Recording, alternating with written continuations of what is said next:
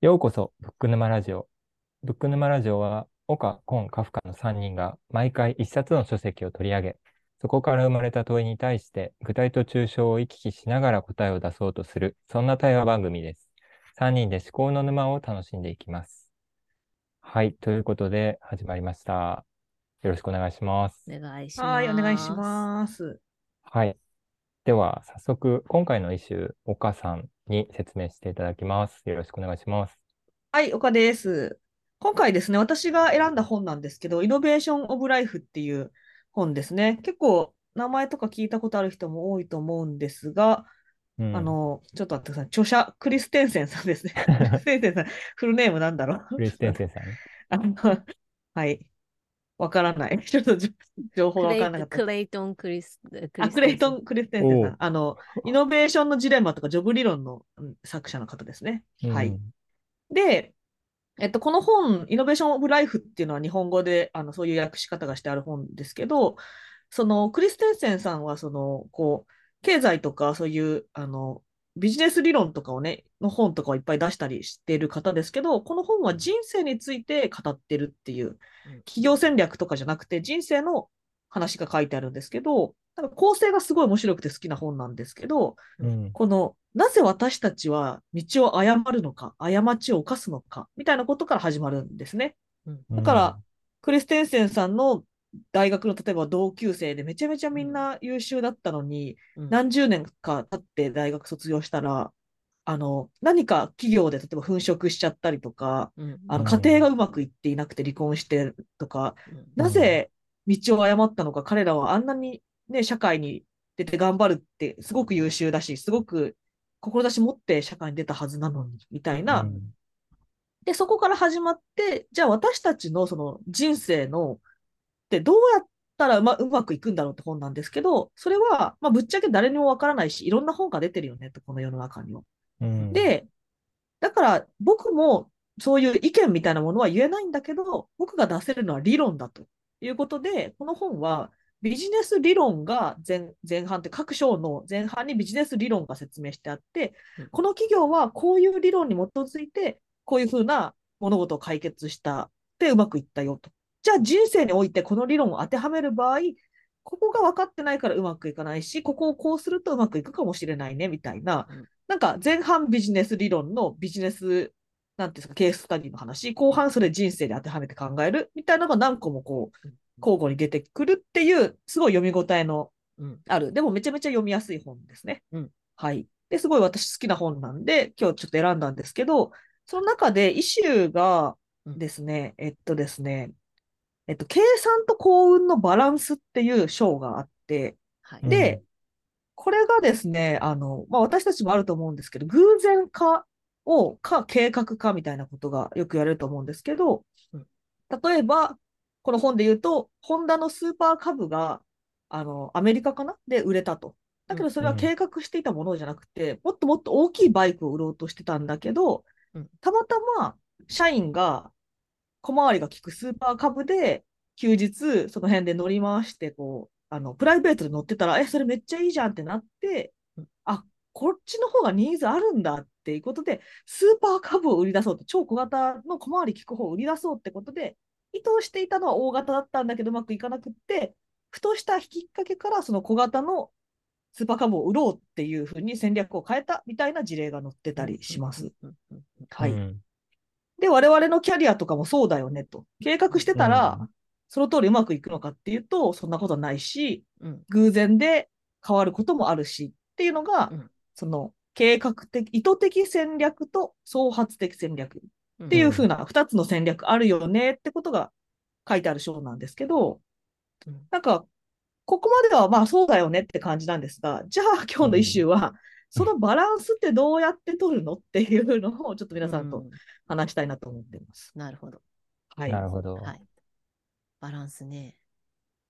バランスは難しいですよね。確かにね、こう、最初からね、こう、意図を持って考えて、逆算で準備するっていうのはめちゃめちゃ大事。その一方で、まあ短期で見て、臨機応変にね、その、ひらめきみたいなものを重視する。まあ、うん創発的戦略。うんそういうのをちゃんと考えるっていうのは、すごい大事だな。両方大事だなっていうふうにも思いますよね。うん。だからこれって、あの、意図的戦略でうまくいくんだったらそれでいいと思うんですよ、正直。確あの。人、人生なり、経営なり、世界なりが。うん。だけど、意図的戦略でうまくいかないって時に、それに固執しちゃったり、とらわれちゃったりして、創発的なチャンスが、偶然のチャンスを見過ごしてるってことが多分、あの、良くない、良くないっていうか、見過ごしちゃってるってことに気づくってことですよね。うん。だから順番としてはそっちなのかなと思いつつ、なるほど。いや、なんか今、その、意図的戦略でうまくいけばいいよねって岡さんおっしゃったじゃないですか。だから僕自身の感覚で言うと、なんかこう、今、今でこそ創発的戦略の方がね、重要だなって思うんですよ、感覚的に。うんうんでも、なんだろうな。こう、他人のその庭じゃないけど、僕、同級生にうん世界大会で金メダルを取った人間がいるんですよ。あ、とある競技で。うんすごい。めちゃくちゃ、こう、すごいプラン、プランっていうか、その、なんだろうな。まあ、キャリアを歩んでるわけです。そのスポーツにおいてうん。うん。うんうん。で、彼は、中学からトップ、高校もトップ、大学もトップ、実業団に行き、世界でトップ、みたいな、うんうん超順風満帆な生活を、生活じゃないな、キャリアを送っていて、うんうんうんで、まあ、大学の時に僕は出会ったんですけど、まあ、ね、行くでしょ、みたいな、すごい根拠のない自信を持ってるんですよ、彼うんは。で、まあ、世界金メダル取るっしょ、みたいな。うん俺ならいけるっしょ、みたいな。めちゃめちゃこう根拠のないの、根拠があるのかないのかよくわからないですけど。で、とっても、なんだろうな。僕から見たら意図的戦略がかなり、その全体のパーセンテージを占めているように見える。けど彼なりにとっては、実はそうでないのかもしれないなっ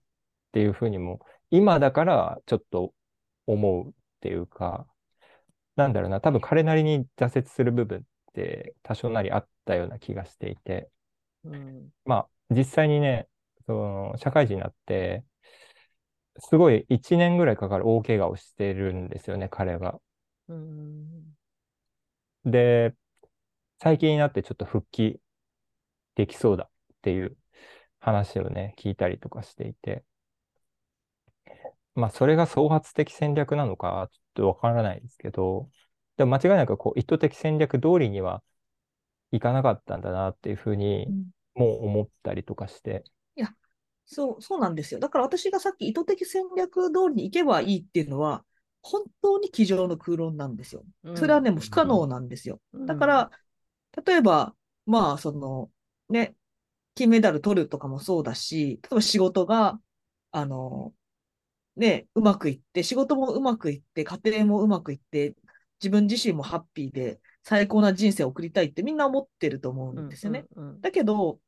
まあ当たり前ですけど、年を取るにつれて、自分だけではコントロールできないことが世の中にはありすぎるし、うん。なんだったら自分のことですらもちろんコントロールなんてできないってうん。気づいてくる。うんし、あの、まあもう絶対そうなんですよ。コントロールできない。万能にはなれないんで、結局は、あの、意図的戦略だけでは生きていけない。全員誰しもがなんですけど、ただ、あの、なんか人間的な直感で言うと、やっぱ一旦意図するっていうのはあるのかなって気がしますよね。まあでもそんなことないか、うんコンさんはでも創発的戦略で生きてきた。創発的戦略で生きてきたというか、結構偶然で生きてきたって言われて、はいてたから、そっか。そうですね。でもなんかこう話をずっと私本当に思いつき創発的というか 思いつきだったりそれまでなんか取り組んでたことがあこれでいけるのかもしれないみたいなものにすぐ乗っかっちゃうタイプなので、こう何かをこうゴールまで考えてそこから逆算してみたいなことはあまりやったことがなくて、うん、しまあもともと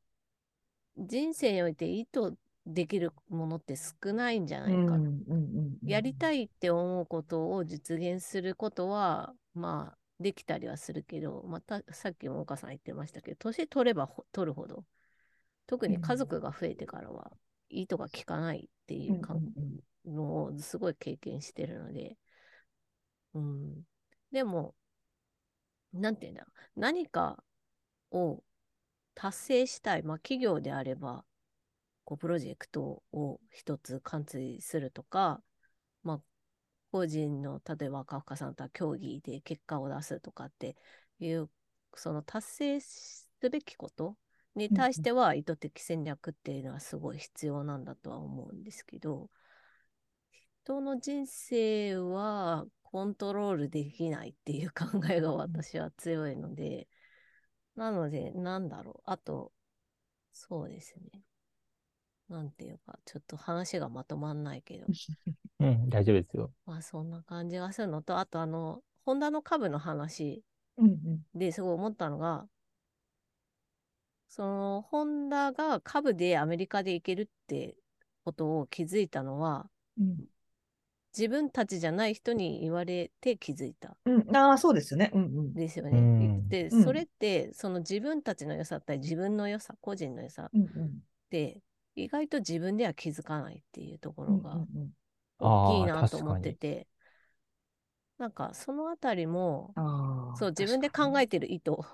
が、うん。その広い社会の中で通用する意図じゃないとかっていうことも個人だったり、その企業だったりが、その中で内部で気づくっていうのはうん結構難しいことなのかなっていうのは、この本読んでた時に思ったんですよね。うん。だから、そこから何が得るかっていうと、なんだろう、そういうアドバイスだったり、意見をくれる人たちとつながるっていうのがいいのかなって思ったりは、そこを読んでて思ったんですけどね。なるほど。うんでそうなんですよね。だから、あの、まあ、意図的戦略と偶発、あ、えー創造的戦略ってちょっと言葉が、あのー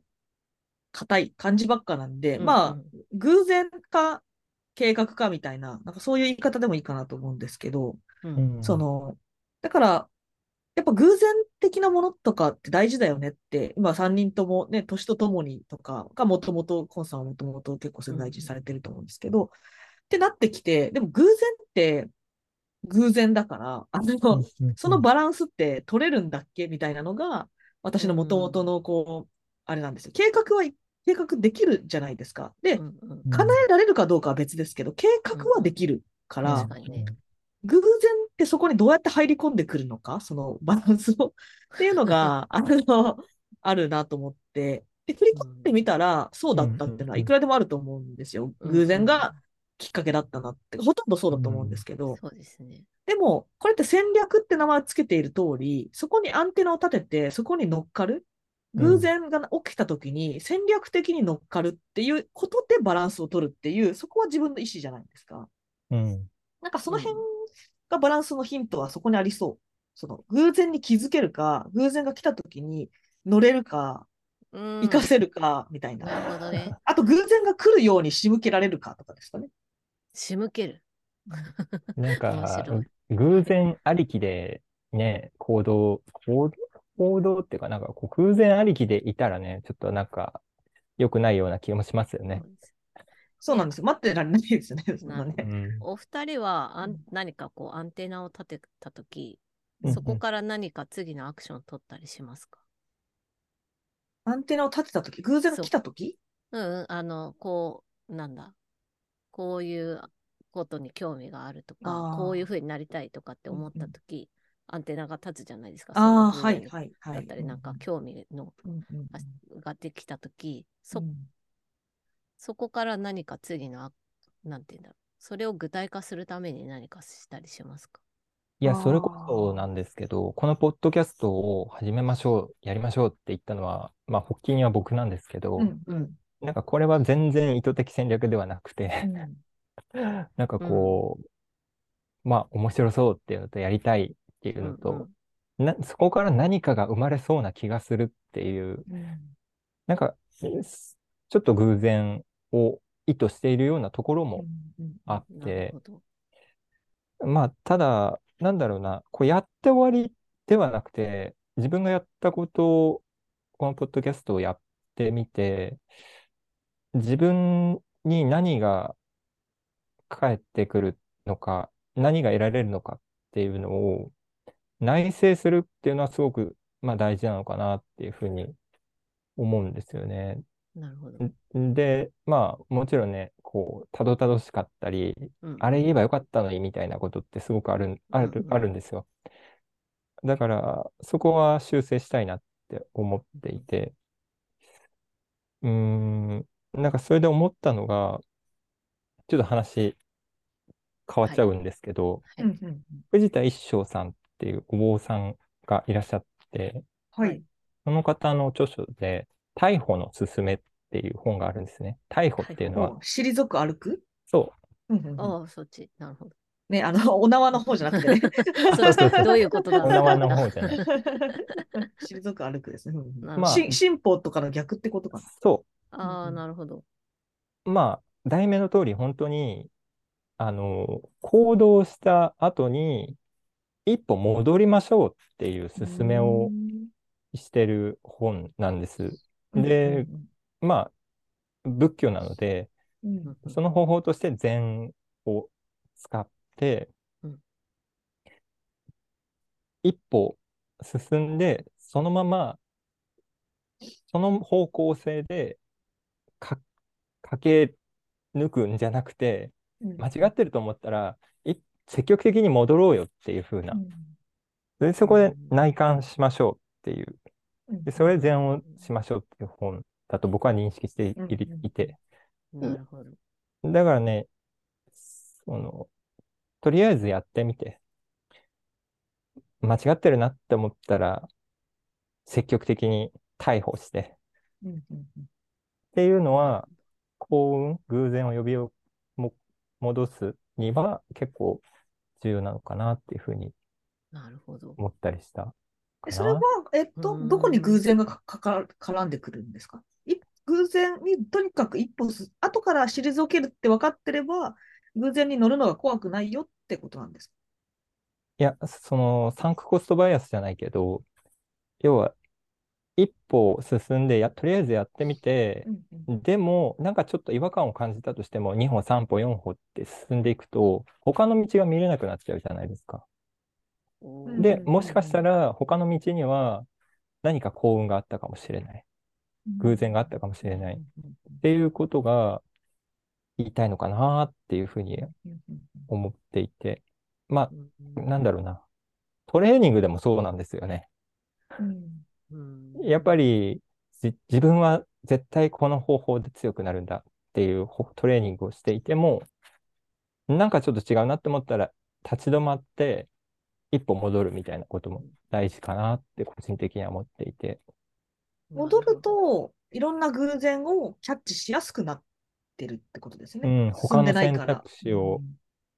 いや、それもでも難しいな。なんか。難しいねい。や、これがですよ。これめっちゃごめんなさい。あの、なんか、俗っぽい感覚で話しますけど、人間のダメな感じで話しますけど、はいはい。これが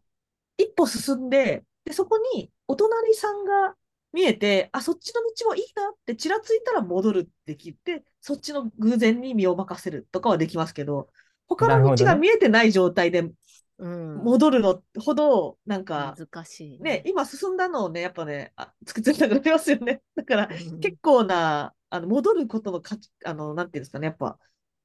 損得で考えちゃうかもと思って、結構むずいなと思っちゃいました。確かあーなんもないのに戻るっていうのは、なんか、難にしそうだけど、んまあそういうだからそういう教えなんでしょうけどねうん。普通できないから。うん確かにね。なるほど。岡さんははい。い何かを引き寄せたいと思うときに何かすることってあるんですか、や、私ね、あの、あ、ちょっと内省をして、それ、自分で振り返ったことあるんですけど、うんうんその、幸運って、あの、まあ、あんまないじゃないですか、偶然って。だから、例えば、わかんないですけど、ね、適当ですけど、5年生きてたら、1回ラッキーがある、キャリアぐらいの範囲だとですね、5年生きて1回キャリアの分岐点、転換点がある幸運にも、ぐらいだと思うんですよ。で、そう考えたら、それに乗らなきゃいけないってめっちゃ思うじゃないですか。うん。で、それに乗れるかっていうのが不安だから、こういう意思を立てたんですけど、うん。でも、あの、ちょっと自分の中で整理をしていくと、うん。なんかこう、幸運ってその人にとっては、あ、幸運って言うと分かりづらいんで、人だとしましょう、人。幸運、うん要は人との出会いって、人脈、まあ、人脈って言葉は嫌いですけど、人との出会いとすると、はい。5年に1人、すごいハッピーな人と、自分がすごい好きだなって思う人と出会えるうんうんことって幸運なんだけど、でもそれって何が起きてるかっていうと、うんその人が自分を、なんだろうな、あの、例えばラボっていう場所に行ったら出会いやすいっていうのもありますし、うんうん。自分の考え方を私が話してるから、向こうも、あ、その考え方面白いと思って話しかけてくれて出会えるかもしれないし、うん。ってことじゃないですか。だからうん偶然って、単純になんか、たまたま道歩いてた人が、え、なんかめっちゃ、なんか友達になりたいんだけどって急に話しかけてきて、奇跡的な出会いではないじゃないですか。街角で出会う話じゃなくって、それってその前にきっかけがいっぱいあるんですよ。幸運に出会うためのきっかけが。で、っ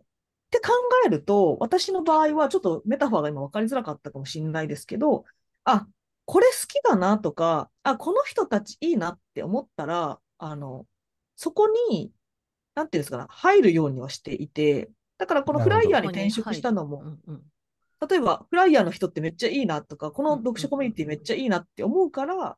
このコミュニティのために何か活動をしたいし、フライヤーの人が困ってたら、アンケート答えてとかインタビューさせてとか言われたら、力になりたいから、うんすぐやりますって言うし、うんうんしみたいなことをやってたんですよ。で、それって別にフライヤーに転職させてほしいから、うんうんうんあの、へこへこしてたわけじゃないじゃないですか。確かに。だけど、あ、この人たちとの力になりたいなっていう人たちには、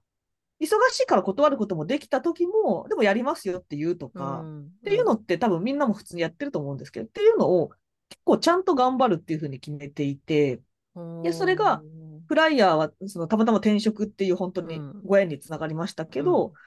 他の場面でも、あ、このサービス好きって思ったら、そのカスタマーセンターの人とかの対応がめっちゃ良かったりすると、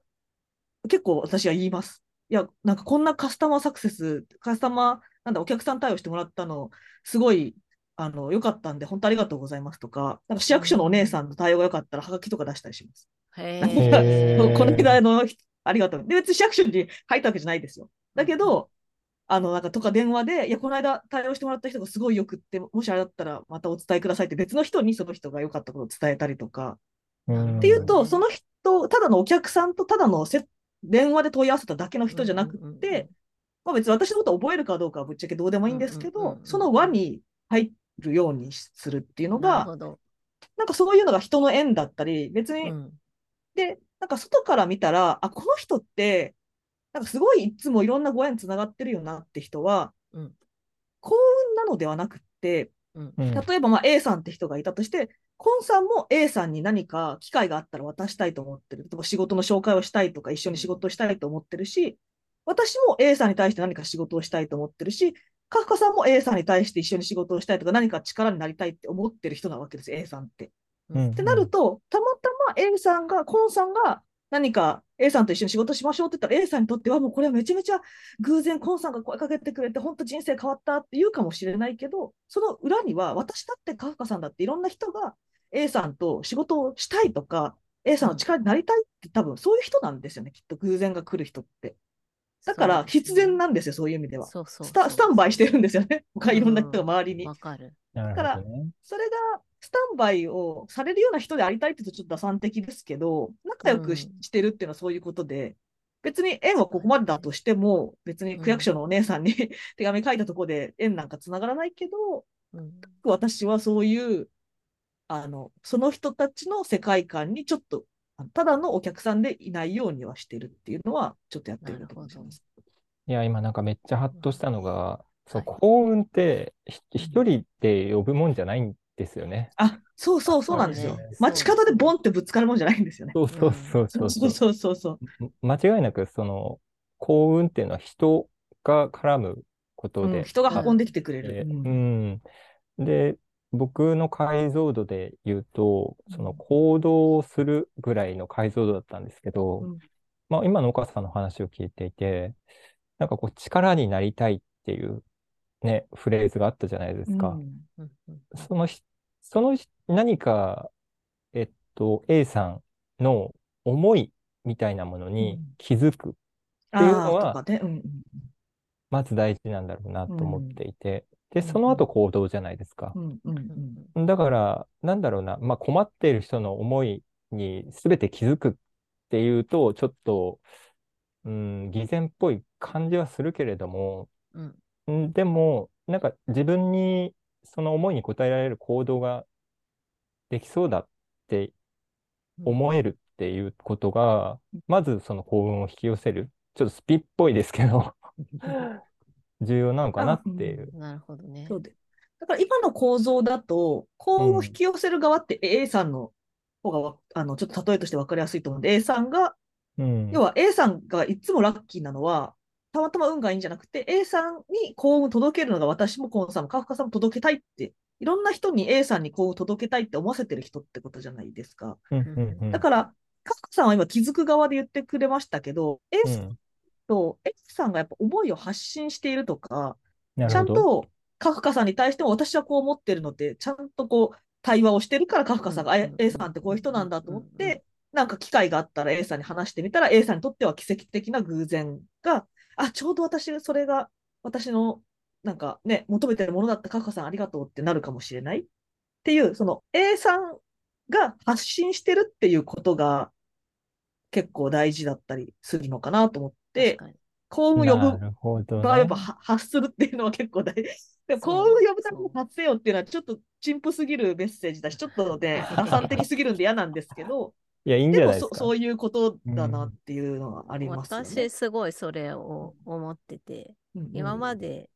こう天気だったりとかうんで、そのは発信まではいけてたかわからないけど、まあ思いを伝えるとか。うんうんまずはその強く願うっていうところがすごい大事だなってずっと思ってきてて、まあ、そうすることによって、まあ、例えば夫との出会いがあったりとか、そうなんですよ。あそれは結構具体的にどんなどんな人と結婚したいかとかを考えてうんたら、まあ、そこに自分のアンテナがすごい立ってるから感じやすかったっていうのはあると思うんですよね。とか大学院行く時も、まあ、大学院に行けたのは師匠との出会いだったんですけどその師匠が自分にとって求めてた人だっていうのを感じてたのはずっとその自分がどういうなんて言うんだろうどういうキャリアを進みたいかみたいなその、専専門性を高めるとかっていうんじゃなくてもうちょっと広い意味でどううん。ありたいかみたいなところをずっと10代ぐらいの時から考えてた、うん続けてたっていうことがうん。形になったっていうのが思ってて。だからこうまずは強く願い続けるみたいなところ、うん。でそれを、まあ、例えば言語化したり誰かに伝えるとかってすることによってそれが広がっていくのかなっていうのは岡さんの話を聞いてて思ったんですけど。だからまあ描くってことですよね、一旦自分で。偶然になるかもしれないんだけど、一旦描かないと始まらないっていうこそう。そとですよね。うん。う、うん。うん。そう。ぼんやりだと多分形にはならなくて。だからもうちょっとシンプルに言うと、例えば趣味とかで、なんか自分はこれが好きって言ってると、例えばお花が好きなんだって言ってると、なんか、あのね、機会があった時にお花を、あ、この人、ああの人お花好きって言ってたから、ちょっとお花持ってってあげたら喜ぶかもとかって思いやすいじゃないですか、周りの人が。で、そしたら、なんか別にそのプレゼントしてほしいから言うわけじゃないですけど、周りの人もお花がとか、あ、じゃあお花が好きってことは、もしかして器とかも好きなのかなとかってなって、そこで新しい偶然の出会いがあるかもしれない、花瓶のうんがあるかもしれないしとか、そういう、やっぱ何かを好きって言ってたり、何かをしたいって言ってる人のところには、周りも私たちもなんか届けてあげようって気にはなりますよね、普通にね。うん、で、そこに打算がなければないほど届けてあげようって気になります。確かに。なるほどねそうですね。偶然を届けた、私たちにとっては偶然を届けてるつもりはないんだけど、うんうんうん届けたらそれが偶然になってる可能性はありますよね、A さんにとって。なるほど。これがバランスっていう意味、最初の一種に戻ると、バランスっていう意味だとどう、どういう感じになるんでしょうね。意図的戦略と創発的戦略のバランス。うんバランスね。なんか、ちょっと私が直感的に今日の皆さんの話聞いて思ったのが、うんうんちょっとまとめとして違うかもしれないんですけど、個人的には意図的戦略はやっぱ自分をどう動かすかだと思うんですよ。自分をどう奮い立たせて、どう行動させるか。だけど、創発的の方は、他者からの、やっぱり何かをどう届けてもらうか。自分ではやっぱできないから、だから何かあった時に人が声をかけてくれるとか、情報を教えてくれるとか、これいいよ、あなたの長所ここだよって言ってくれやすい人であるとか、まあ長所っていうのは例ですけど、うん。何かそういう間口を広げておくというか、他者が自分にアクセスしてくれるような働き、働きかけとかも言うとちょっとなんか打算的だけど、自分か他者かっていうのはちょっと気づきでしたけどね。意図の方は自分。で、創発の方は他者が届けてくれる。確かに、そうかその他者がっていうと、本当になんか目の前にいる他者ももちろんそうなんだけれども、まあ本とかももちろんそうだなってそうですね。思ってて、うんで、一旦そこで自分で願っておく、アンテナを、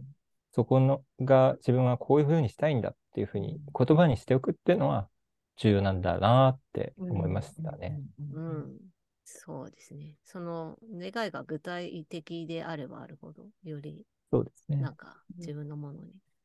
なったり、誰かが届けてくれそうという気はしますけど。じゃあはい。最後にこの3人の思いを発信しておきますか。え？どういうこ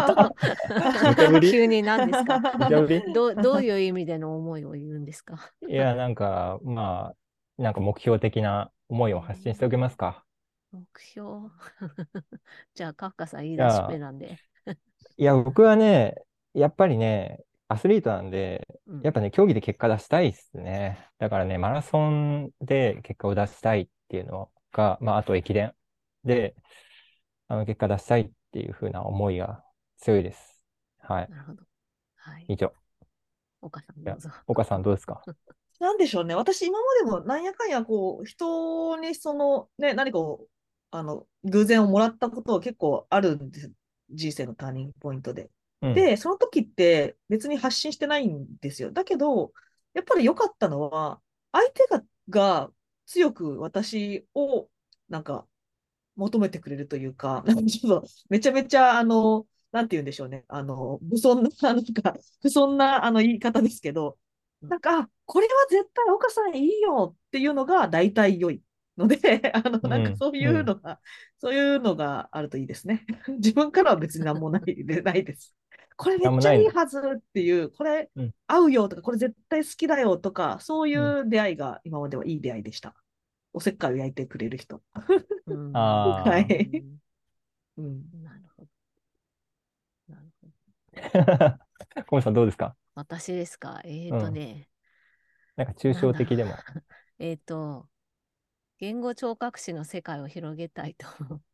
おいう思いで、で、うんと、言語聴覚士の仕事を面白いと思う言語聴覚士を増やしたり、言語聴覚士って面白いことができるんだねって思う人を世の中に増やしたいなという思いで活動できたらいいなと思っています。めっちゃ抽象的ですが。いや、いいと思います。はい。はい。そんな感じで。はい。はい。では、こんな感じで、えーブック沼ラジオでは、一冊の書籍を取り上げて、えー語っていきます。えーまた次回もお楽しみにしてください。では、今回ありがとうございました。ありがとうごはいざいました。ありがとうございました